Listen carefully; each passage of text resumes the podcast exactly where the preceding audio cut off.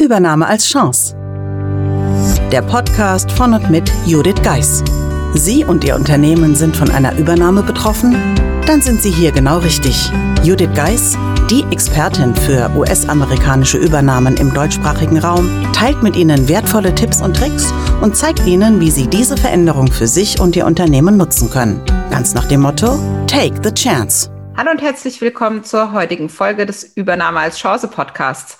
Heute habe ich wieder eine Interviewfolge für Sie und habe dazu Jan Schleifer eingeladen. Jan wird mit mir sprechen darüber, warum wir eine furchtlosere Kultur brauchen und wie dies gelingen kann. Aber zunächst einmal möchte ich meinen Gast begrüßen. Hallo Jan. Hallo Judith, schön, dass ich äh, hier sein darf. Hallo liebe Zuhörerinnen und äh, Zuhörer. Hallo Jan, schön, dass du da bist und auch das Thema mitbringst, nämlich die Furchtlosigkeit oder aber Scheitern als Chance zu sehen oder aber eine neue Fehlerkultur in Deutschland zu prägen, um das mal kurz so zusammenzufassen, worum es jetzt die nächsten Minuten einfach des Podcasts-Interviews gehen soll.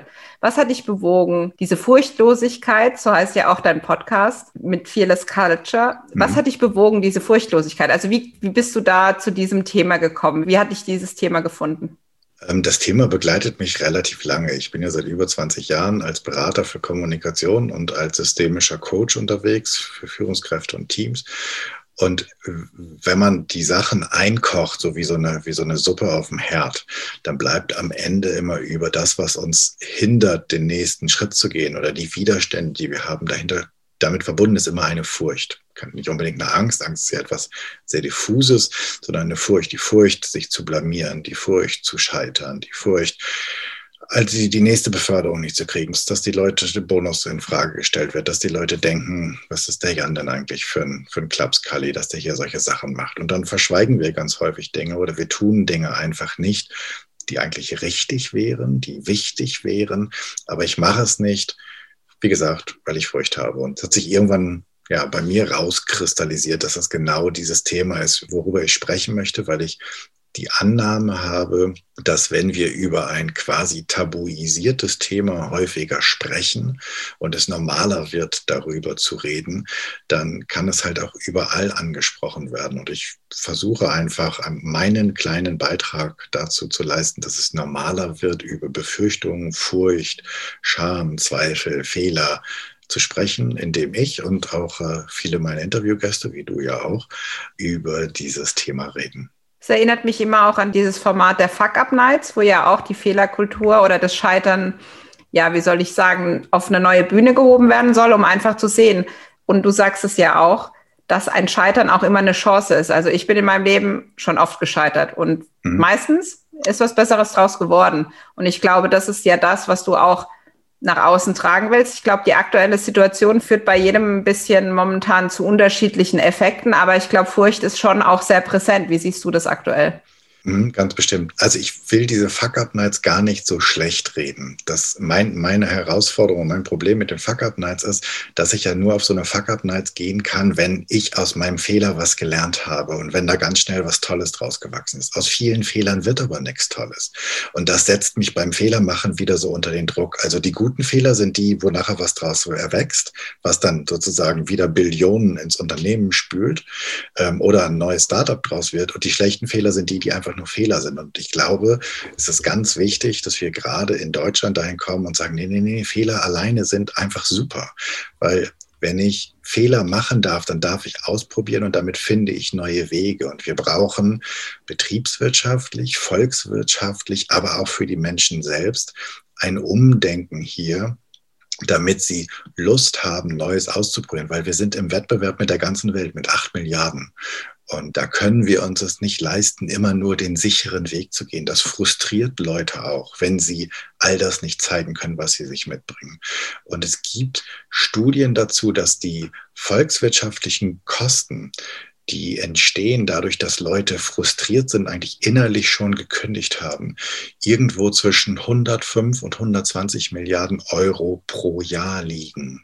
So, man geht davon aus, dass ungefähr 20 Prozent der Leute, die in jeder Organisation arbeiten, eigentlich schon auf dem Sprung sind. Ich weiß nicht, welches Unternehmen sich das wirklich leisten will, wenn man sich das vor Augen führt. Und deswegen Fuck-Up-Nights, ja, das ist ein erster Angang, aber bitte es gibt keine guten und keine schlechten Fehler, sondern jeder Fehler ist ein Schritt zu einer neuen Zukunft, zu einer neuen Vision. Und Covid oder die, die ganzen Lockdowns, die wir jetzt gerade haben, zeigen so deutlich, wie sehr diese Welt sich gerade verändert, wie flexibel und um so ein Buzzword da reinzuhauen, wie agil wir sein müssen, wie sehr wir umdenken, verändern, changen, whatever, wie sehr wir alles neu machen müssen, nicht unbedingt wollen, damit wir zukunftsfähig bleiben, damit wir auch in der Welt von übermorgen, vor der momentan noch keiner eine Ahnung hat, wie sie aussehen könnte, da gibt es die unterschiedlichsten Szenarien, bestehen können. Und da müssen wir wie Kinder sozusagen Spaß am Spielen und am Erproben haben. Diesen Spaß müssen wir auch wieder reinbringen. Ich habe gerade heute wieder in einem Buch gelesen, da ging es wirklich darum, wie man bei Kindern es feiert, wenn sie an oder bei Babys an, äh, anfängt zu feiern, wenn sie quasi anfangen zu laufen, dabei hinfallen, gerade sich wieder aufrappeln. Und ich sage jetzt mal, im Laufe unseres Lebens verlieren wir das so ein bisschen, weil wir laufen dann lieber, als dass wir hinfallen. Und das Thema Furcht ist, glaube ich, auch nochmal dieses Thema, dann auch nicht nach außen zu gehen, wenn mal was nicht so klappt. Auf der anderen Seite die Sorge davor, wenn ich jetzt mal wirklich ich bin, dass ich dann hier keinen Platz mehr habe während ich mich aber dann, wie soll ich sagen, unecht oder authentisch ist auch wieder ein Basswort, aber du weißt, was ich meine. Und ich denke, der Zuhörer auch. Und da ist es dann wirklich so, wie ist es am besten, wie gehe ich mit dieser Furcht um? Also wenn du vielleicht einfach ein paar Tipps geben kannst, gerade wenn jemand eine Befürchtung mit sich rumträgt, zum Beispiel, ich kann die und die Führungsrolle nicht so ausleben, wie ich das gerne hätte, wie ich beispielsweise, wie wir vorhin gesprochen haben. Im Fußballverein bin ich der Trainer, da bin ich auch Führungskraft, da bin ich mehr ich und wie kann ich das dann wiederum ins Unternehmen einbringen und da diese Furcht, die ich habe, dass ich ja so in dieser Rolle nicht sein kann, dann auch bewältigen kann. Vielleicht kannst du da ein bisschen drauf eingehen. Also ich finde, ein, ein Punkt, der fast jeder und jedem einleuchten müsste, ist ja, dass wir Mitarbeitende anstellen und denen mehr oder minder viel Geld dafür bezahlen, weil wir sie mit Kompetenzen reinholen. Und dann glauben wir als Führungskraft, die wir eventuell gar nicht in den Spezialfeldern die Expertise haben, dass wir es aber kontrollieren müssen oder besser wissen. Und eigentlich ist ja die beste Führungskraft die, die sich das beste Team zusammenstellt. Es gibt dieses wunderbare Beispiel von Google, die, die versucht haben herauszufinden, was die bestperformendsten Teams sind. Das sind die Teams, wo nicht irgendwelche Top-Player drin sind, sondern wo die Menschen miteinander am besten arbeiten und sich befähigen, gut zu arbeiten, miteinander arbeiten und nicht gegeneinander arbeiten. Und ich glaube, eine Kompetenz, die viele lernen dürfen, das merke ich auch immer wieder in, in Coachings und in Workshops, das Fragen stellen. Diese Frage, wie würdest du es denn machen? Und wenn dann eine Antwort kommt, die gar nicht mit dem übereinstimmt, was meine Meinung ist, dann nicht zu sagen, das geht nicht, sondern einfach interessiert zu bleiben, weil vielleicht steckt da ja drin nur eine Idee, mit der wir wirklich weiterkommen, nämlich, okay, und wieso würdest du das so machen? Ich kann doch einfach mal zugeben, das habe ich nicht verstanden oder hm, den Punkt sehe ich noch nicht und lass mir den erläutern, ohne dass ich den anderen irgendwie als Döskorb abstempel, was er ja im Zweifel gar nicht ist. Der wird schon eine Idee haben, warum er es so macht. Vielleicht ist die Idee Quatsch. Dann kann ich sie ihm erläutern, dann wird sich mein Gegenüber wahrscheinlich freuen, weil sie oder er hat Klarheit gewonnen in dem, was mein Ziel ist. Großartig. Das ist eine Führungsaufgabe, sozusagen Ziele zu kommunizieren, die statistisch gesehen komplett hinten runterfällt. Also Führungskräfte, das ist ein weiterer Punkt. Führungskräfte überschätzen total, wie sehr sie Ziele und Prioritäten kommunizieren. Und wenn es so ist, sozusagen, dass entweder mein Gegenüber erfährt etwas, was es vorher noch nicht so gewusst hat, oder aber ich bekomme eine neue Perspektive geschenkt. Also Fragen stellen und nicht mit der ersten Antwort aufzuhören, sondern mit wieso weiter zu fragen. Und das ans Team zu geben und zu sagen, okay, nee, wäre jetzt nicht meine Herangehensweise, aber seht ihr das eigentlich auch alle so? Also da kommen wir jetzt wieder so ein bisschen in diese Agilität rein, auch den Mut zu haben oder vielleicht eher die Freiheit zu haben, zu sagen, okay, also ich merke, ein paar von euch würden das gerne mal rechtsrum ausprobieren, obwohl wir hier konzernweit linksrum gehen. Dann macht doch mal irgendwie so ein kleines Team, probiert doch mal rechts, mal gucken, wer von uns schneller ist. Ja, einfach das Ausprobieren, das Scheitern lernen. Und wenn es dann in die Box geht, auch nicht zu sagen nach dem Motto, siehste, habe ich doch gesagt, wir gehen links rum, sondern einfach zu sagen, hm, okay, pass auf, jetzt haben wir uns aber die Mühe gemacht, jetzt lass uns zumindest mal drauf gucken. Ich weiß, dass viele glauben, dass es dafür keine Zeit gibt dass man ja so eingespannt ist. Aber das erinnert, wahrscheinlich kennen die Zuhörer auch dieses Bild von diesem Typen, der durch den Wald geht und den, und den anderen sieht, der den Baum mit der stumpfen Säge versucht umzusägen und wo er dann immer sagt, Alter, du musst deine Säge schärfen und der schmüht sich ab und sagt, kann nicht, ich muss den Baum fällen. Und sagt, nee, aber das geht schneller, wenn du die Säge schärfst. Nee, aber du siehst doch, ich habe so viel zu tun.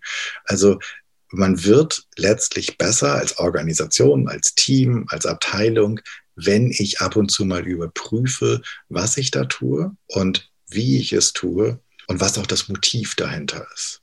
Das also da steckt für mich viel auch Bewertung oder dann Nichtbewertung von einem anderen Ansatz drin. Nämlich dann dem anderen Ansatz oder der anderen Idee einfach die Chance und den Raum zu geben. Was mir dabei auch sehr einfällt, ist ein anderer Gesprächspartner von mir aus einer der anderen Episoden. Dr. Bernd Gerob sagt immer, nach einem halben Jahr hast du die Mitarbeiter, die du verdienst. Und für mich in dem Zusammenhang Zusammenhang ist es dann so, wenn die Führungskraft diese Ideen aus dem Team immer wieder, sage ich jetzt mal, wegdrückt, dann wird dieses Team nicht mehr mit Ideen neu auf den Vorgesetzten zukommen. Und das sind dann aber wiederum die Führungskräfte, die sagen, ich muss mir immer alles selber überlegen, aus dem Team heraus kommt gar nichts. Ja. Also Ganz auch häufig. diese Wechselwirkung, ne? was sende ich da auf alle Fälle? Genau, und das sind die Menschen, die dann gerne irgendwann auch mal verzweifeln, weil sie, was weiß ich, in den Burnout gehen, in die Stressdepression, weil sie einfach merken, hey, ich muss alles alleine machen. Ja, kein Wunder, wenn du in den letzten Monaten oder Jahren immer alles kontrollieren musst und niemand an dir vorbei durfte.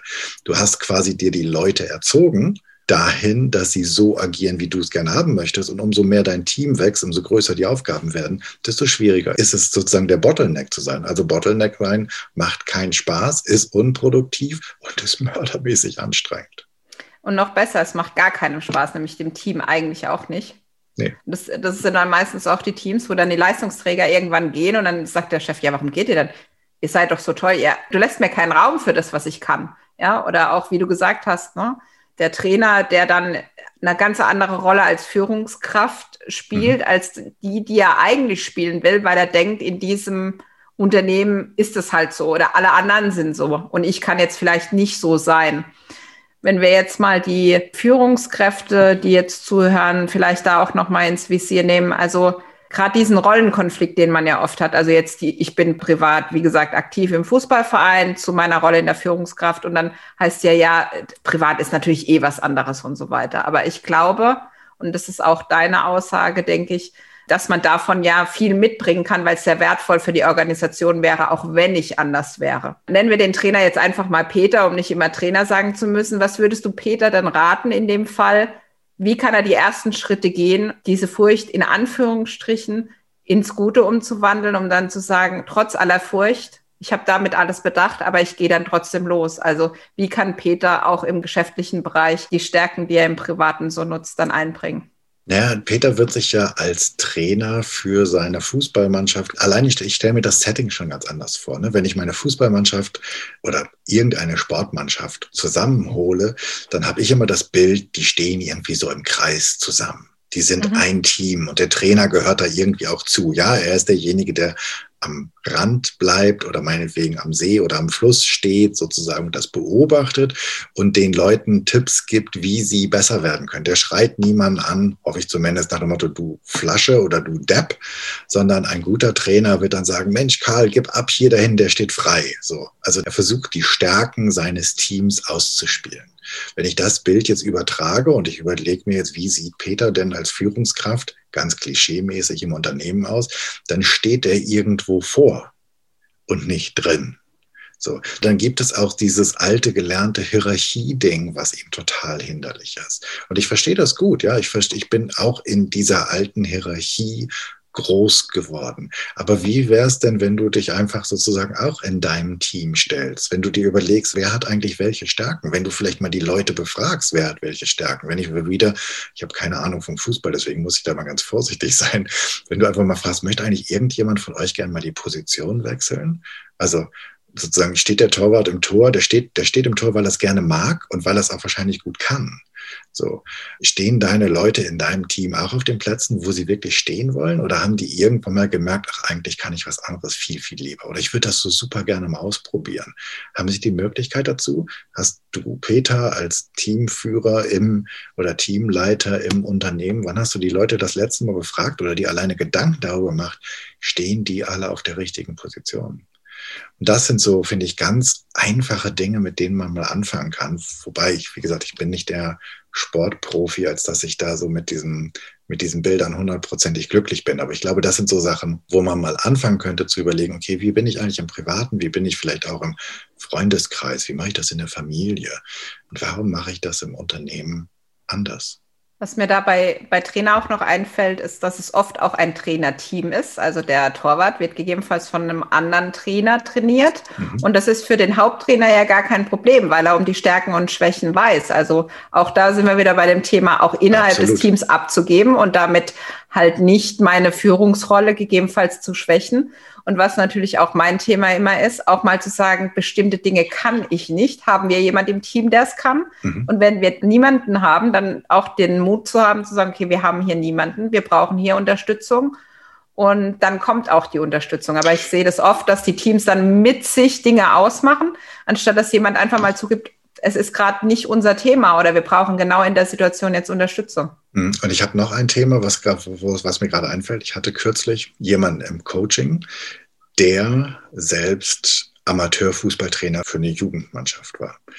Und die haben Leistungsniveau gespielt. Und er hatte das Problem, dass jetzt in Zeiten von den Lockdowns hintereinander die Jugendlichen nicht mehr spielen durften. Die durften trainieren, aber halt auch nicht nah beieinander, sondern die, die haben die dann, was ich, laufen geschickt und solche Geschichten. Und der hat nachher Leute verloren in seinem Team, weil die gesagt haben, du pass auf, wenn ich hier nicht spielen kann, dann mag ich nicht mehr. Und auch das wäre eine Frage, weil letztlich wir verbringen so viel Zeit im Job. Ja? Wann habt ihr das letzte Mal gespielt? Und damit meine ich nicht, wann habt ihr das letzte Mal die Legos rausgeholt? Und ich will gar nicht auf irgendwelche Management- ähm, und Workshop-Spiele raus, sondern wann habt ihr das letzte Mal richtig Spaß gehabt? Wann habt ihr das letzte Mal gedacht? Und, und selbst wenn es nicht geklappt hat, wann habt ihr euch das letzte Mal was ausgedacht? Also wann hast du das letzte Mal das Gefühl gehabt, dein Team hat gemeinschaftlich sich die Bäuche gehalten, weil sie sich, weil sie so lachen mussten? Ja, weil das ist ja auch etwas, was, und wenn das nicht der Fall ist, wie kannst du es tun? Wie kannst du da wieder Spaß rein einbringen. Also gerade das Lachen finde ich immer sehr wichtig. Also manchmal sind die Situationen so absurd und dann ist ja Lachen das erstmal was befreit und was auch wieder Kräfte freisetzt, ja. Mhm.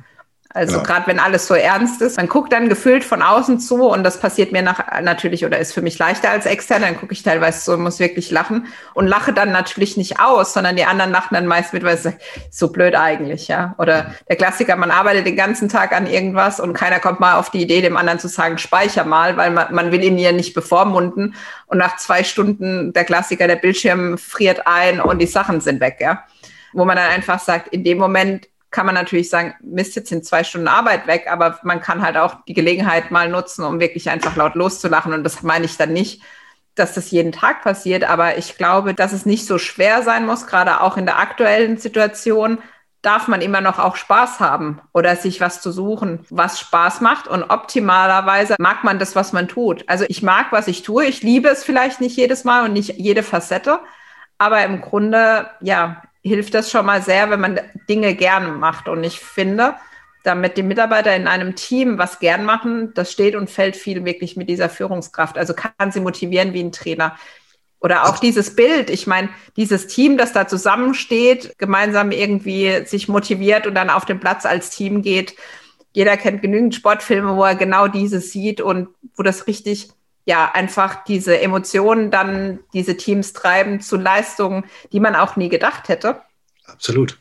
Und das ist natürlich, und da machen wir uns nichts vor, das ist natürlich auch, wenn, wenn wir sozusagen am dritten Lockdown sind, das ist trotzdem für viele, viele Führungskräfte noch etwas sehr Neues, das über den Bildschirm zu machen, diesen Zauber und diesen Gänsehautmoment hinzukriegen, der ist schon sozusagen in der Präsenz nicht immer easy und der ist natürlich sozusagen virtuell nochmal eine ganz andere Nummer und Herausforderung. Aber ich glaube, in dieser Herausforderung, die wir gerade haben, zeigt sich auch, wer begreift Führung eigentlich nicht als sozusagen Chefcontroller, und Bottleneck, sondern wer begreift Führung einfach dran, ich habe so einen Spaß, wenn das funktioniert. Und ich kriege eine Gänsehaut, wenn die alle miteinander agieren, wenn das Ganze anfängt wie so ein Maschinchen, das summt, also weil es einfach so cool ineinander greift und weil ich so tolle Leute dazu habe. Und, und das ist ein ganz wichtiger Punkt, wenn es um Furchtlosigkeit, das schafft halt auch Sicherheit im Team. Dieses, ich darf hier sein und ich bin auch okay, so wie ich bin. Ne? Und es gab ja schon, was weiß ich, zigtausend Challenges über, was ich zeig her, deine Jogginghose oder was hast du heute sozusagen, wie sieht's eigentlich hinter deinem Bildschirm aus? Aber ich glaube, wenn Führung hier vorangeht und wenn Führung dann halt auch mit einem Schmunzeln vorangeht, ja, nach Motto, übrigens hier, das ist gerade meine neue Jogginghose ist geliefert worden, die andere ist schon durchgesessen und dann Smiley zu, dann kann das etwas sein, was allen anderen die Erlaubnis gibt, das auch zu tun. Und ich glaube, das darf Führung. Führung darf vorangehen und Führung darf quasi diese Räume aufmachen und zeigen über Kommunikation, über gute Kommunikation, was geht und wie es geht. Dass das anstrengend ist, darüber müssen wir nicht reden, gerade in diesen Zeiten. Definitiv. Zu den Gänsehautmomenten, da habe ich wirklich auch spontan schon direkt einen Gänsehautmoment aus dem letzten Jahr vor meinem inneren Auge. Da hatten wir auch tollen Erfolg gehabt, gemeinsam mit einem Team von 16 Leuten. Und die eine Kollegin, die hat so richtig ihre Euphorie über das, dass wir das geschafft haben. Also ich war zwar in dem Fall die Führungskraft, aber die hat so diese Euphorie mitgebracht und ich konnte sie dann auch einfach lassen. Und gedanklich waren wir alle Schulter an Schulter gestanden und haben einfach gesehen, wie wir das schaffen. Und interessanterweise auch wieder zum Vergleich zum Sport kam dann wirklich von dem einen, ja, wir brauchen unser eigenes Lied. Ja, mhm. weil das ja auch wieder dieses Vereinnahmende in, im positiven Sinne ist, wo man dann weiß, man hört das Lied und sagt, ah ja, weißt du noch, damals, ja, ob das jetzt in der Schulzeit war, BM, was auch immer. Und ich denke, das sind auch Sachen, die jetzt wunderbar auch im Homeoffice gehen und letztendlich die dann auch für danach, wie auch immer danach aussieht, auch weiter ausgebaut mhm. werden kann. Und ich glaube, und da habe ich gerade heute viel drüber nachgedacht, dass danach wird anders sein, das ist ganz klar. Aber vielleicht haben wir neue Qualitäten gewonnen durch diese Homeoffice-Geschichten, durch Lockdowns, wo wir dann noch mehr äh, zusammengeschweißt sind, ja. Ganz bestimmt. Und wir werden zumindest eine Zeit lang danach diese, diese Präsenz viel mehr feiern und genießen, wenn wir zusammen sind. Und wir werden hoffentlich auch in der Führung das anders gestalten und werden diese Augenblicke nutzen, um dieses, um dieses Momentum, was dann halt da entsteht. Ich hoffe es zumindest für viele. Ich hoffe ehrlich gesagt, dass einige da schon Pläne für machen, wie sie es tun, denn das wird so eine, so eine Once-in-a-Lifetime-Challenge sein oder Chance sein, dass ich diesen Moment, diesen Monat, dieses Zusammensein irgendwie zelebriere und wahrscheinlich mich auch bitte bedanke bei den Menschen, dass sie da bei der Stange geblieben sind. Und, und weil es gibt ja, du hast immer als Führungskraft zwei Möglichkeiten. Du kannst entweder die Erfolge feiern oder du kannst die Menschen feiern, die mit dir durch die Wüste gelaufen sind. Ja? Es gibt ja so viele Möglichkeiten, wie du, was ist ich, versucht hast, irgendein Produkt zu verkaufen. Du hast dich riesig angestrengt oder du hast versucht, was ist ich, irgendwie neuen Kunden zu gewinnen oder, oder, oder. Und dann warst du ganz kurz davor, es war zum Greifen nah und dann ist gescheitert. Und was machst du jetzt? Schickst du jetzt alle Leute einfach nach Hause, sagst, ja, schade? Oder holst du sie zusammen und feierst halt dieses Team? Und das werden auch Sachen sein, die sehen wir danach. Also schaffst du es als Führungskraft, das, was dein Team geleistet hat in dieser super, super anstrengenden Zeit für die aller, allermeisten, dafür zu feiern, dass sie immer noch da sind und dass du sie jetzt wieder alle zusammen hast. Oder sagst du ganz einfach, hey, schön, dass ihr hier wieder da seid, Mondabwischen weitermachen. Und das ist ja das, was den Arbeitnehmern und Arbeitnehmerinnen diese Krise gerade schenkt. Es wird viele, viele Unternehmen geben, die in Zukunft, denen das egal ist, wo du wohnst. Und die auch gemerkt haben, dass du, wenn du, was für sich, einmal im Monat anwesend bist für zwei Tage, dass denen das ausreicht. Und wenn dann Führungskräfte es nicht schaffen, ihre Leistungsträger oder diejenigen, die das Team zusammenhalten, im Team zu halten, die haben ziemlich gute Chancen überall anders. Und das, da sind wir wieder. Wir brauchen diese furchtlose Kultur, weil sonst sind die Guten weg. Die dürfen sich's aussuchen. Ich habe mit so vielen Unternehmen gesprochen, die gesagt haben, hey, wir haben nie gewusst, wie wir irgendjemanden, weil wir nicht in Berlin sitzen, sondern irgendwo mitten in Brandenburg oder was weiß ich, in Stralsund an der Küste. Eigentlich brauchen wir Leute aus Shanghai, New York oder aus London. Die kriegst du nicht nach Stralsund. Ja, hallo? Ich würde sagen, das ist bald kein Problem mehr, weil die können in London, Shanghai oder sonst wo bleiben und können trotzdem in Stralsund arbeiten. Genau, aber als Seitenhieb ein bisschen, ähm, das war schon vorher kein Problem. Die, das Problem war nur, dass man sich selbst das nicht vorstellen konnte oder das ein anderes Führungsverständnis hatte ne, über Anwesenheit. Hundertprozentig hast du an der Stelle recht. Also ich würde sagen, das Problem war, dass wir es ja mit dieser leicht deutschen Präsenzmentalität mal wegignoriert haben. Na, dem geht nicht. So. Aber es haben halt ganz viele gelernt. Es geht. Wir sind so ein bisschen in die Digitalisierung reingetreten worden, weil wir uns so lange auch gesträubt haben. Und jetzt ist es da. Und ich glaube, dass es eine ganze Menge Unternehmen geben wird, die sagen, ja, komm, ist mir Wurst. Ich, also ich kenne eine ganze Menge, die sagen, hey, wann immer das vorbei ist, wir sind ab jetzt remote first. Muss keiner mehr da sein. Ich meine, hey, wie viel Spartenunternehmen, wenn sie diese ganzen Räume nicht mehr vorhalten müssen? Es wird auch eine ganze Menge positive Aspekte auf ganz unterschiedlichen Ebenen haben. Ja, und letztendlich führen diese dann auch wieder zu Kreativität, ja weil man dann sagt, okay, was ist jetzt möglich, wenn ich eben den Entwickler aus Shanghai plötzlich in meinem Team habe, was ich mir vorher nie vorstellen konnte und Produkt A, B, C nach vorne bringen kann, mich nach vorne bringen kann, das Unternehmen. Ja, also ich glaube, das sind sehr viele Chancen. Und ich glaube, was nochmal wichtig ist, ist auch, natürlich fühlt sich nicht für jeden immer gleich nach einer Chance an. Das ist bei einer Übernahme, um den Schwein ganz kurz auch zu machen, das ist nicht immer so, dass es leicht ist, dass man Grund zum Lachen hat, Grund zum Freude oder zum Feiern. Aber es sind notwendige Schritte, um daraus dann irgendwann die Chance zu sehen. Und diese Chance kann sehr, sehr vielfältig sein. Und diese Chance hat dann letztendlich jeder. Die Sache ist sicherlich leichter, um jetzt mit deinem Thema auch nochmal anzufangen, wenn ich das furchtloser tue. Aber ich glaube, die Furcht zu haben, hat ja auch in der Vergangenheit gute Dienste getan. Also da auch nicht zu kritisch mit sich selbst zu sein, sondern vielleicht nach dem Interview hier heute, was ihr gehört habt, einfach ein bisschen furchtloser sein. So der Klassiker, den großen Zeh in das kalte Wasser mal reinstrecken und vielleicht ist es gar nicht so kalt. Also furchtlos für eine Führungskraft wäre ja zu sagen, Übrigens, ich glaube, wir sollten das, oder ich habe so das Gefühl, wir sollten das mal ausprobieren. Aber ich muss euch sagen, mir ist ziemlich unwohl dabei. Und um die Brücke zu deinem Thema zu bauen, Judith, auch da ist es ja so, ich kann ja auch als Führungskraft sagen, hey, wir, wir sind übernommen oder wir werden übernommen oder wir gehen in einen Merger ein. Und ich weiß es auch nicht. Ja?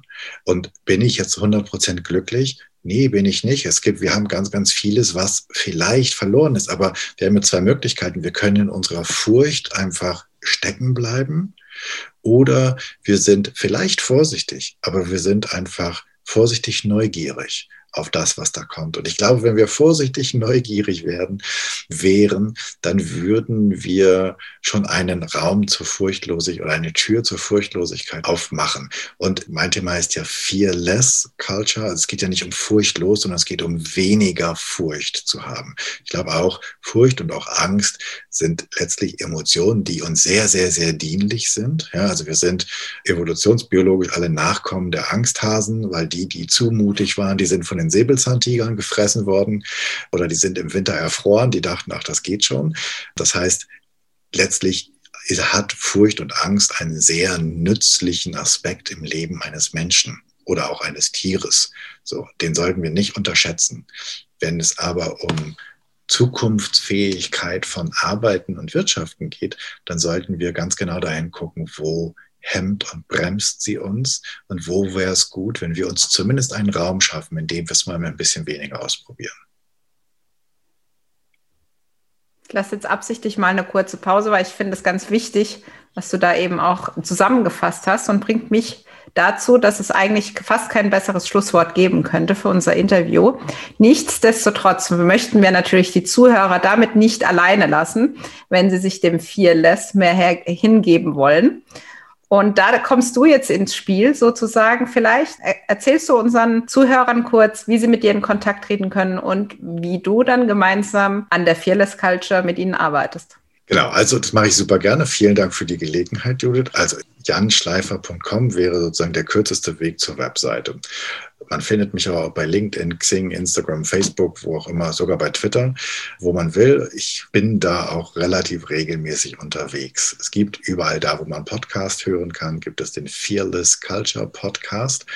Was ich mache, ist, dass ich mit Führungskräften und mit deren Teams oder mit den Organisationen zusammenarbeite in den unterschiedlichsten Konstellationen. Also wir machen das von Einzelcoaching für Führungskräfte. Ich habe ein Thema, das muss ich angehen. Wir machen das über Team-Coachings oder Workshops, in denen wir uns zwei Tage lang wegschließen und uns überlegen, wie können wir zusammen besser arbeiten, wie können wir diesen Fearless Factor da reinbringen, was sind Themen, die wir angehen sollten, die uns aber irgendwie blockieren. Wir reden ganz viel über interne Prozesse, über Kommunikation, über Fragestellung und auch über Aufstellung eines Teams.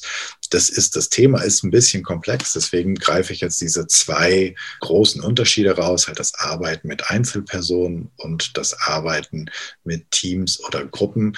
Und dazwischen gibt es ganz viele unterschiedliche Grauschattierungen, die sich meistens daran ausrichten, welche Herausforderung hat das Team, die Organisation oder die Führungskraft gerade ganz konkret.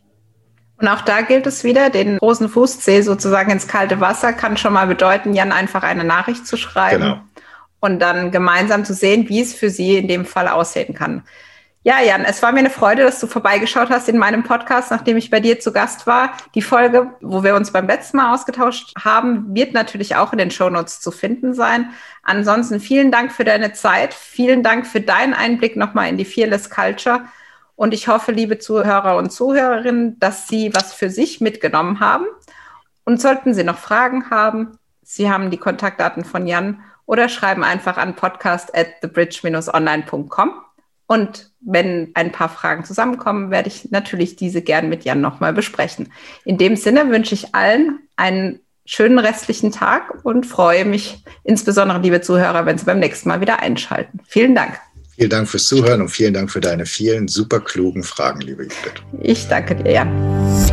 Buchen Sie jetzt ein Mentoring mit Judith Geis. Egal ob als Mitarbeiter, Führungskraft oder Team. In einem individuell auf Sie zugeschnittenen Mentoring erhalten Sie wertvolle Tipps und Hinweise, wie Sie sicher durch die Zeiten der Veränderung kommen. Schauen Sie vorbei auf thebridge-online.com/mentoring. Den Link finden Sie auch in den Show Notes.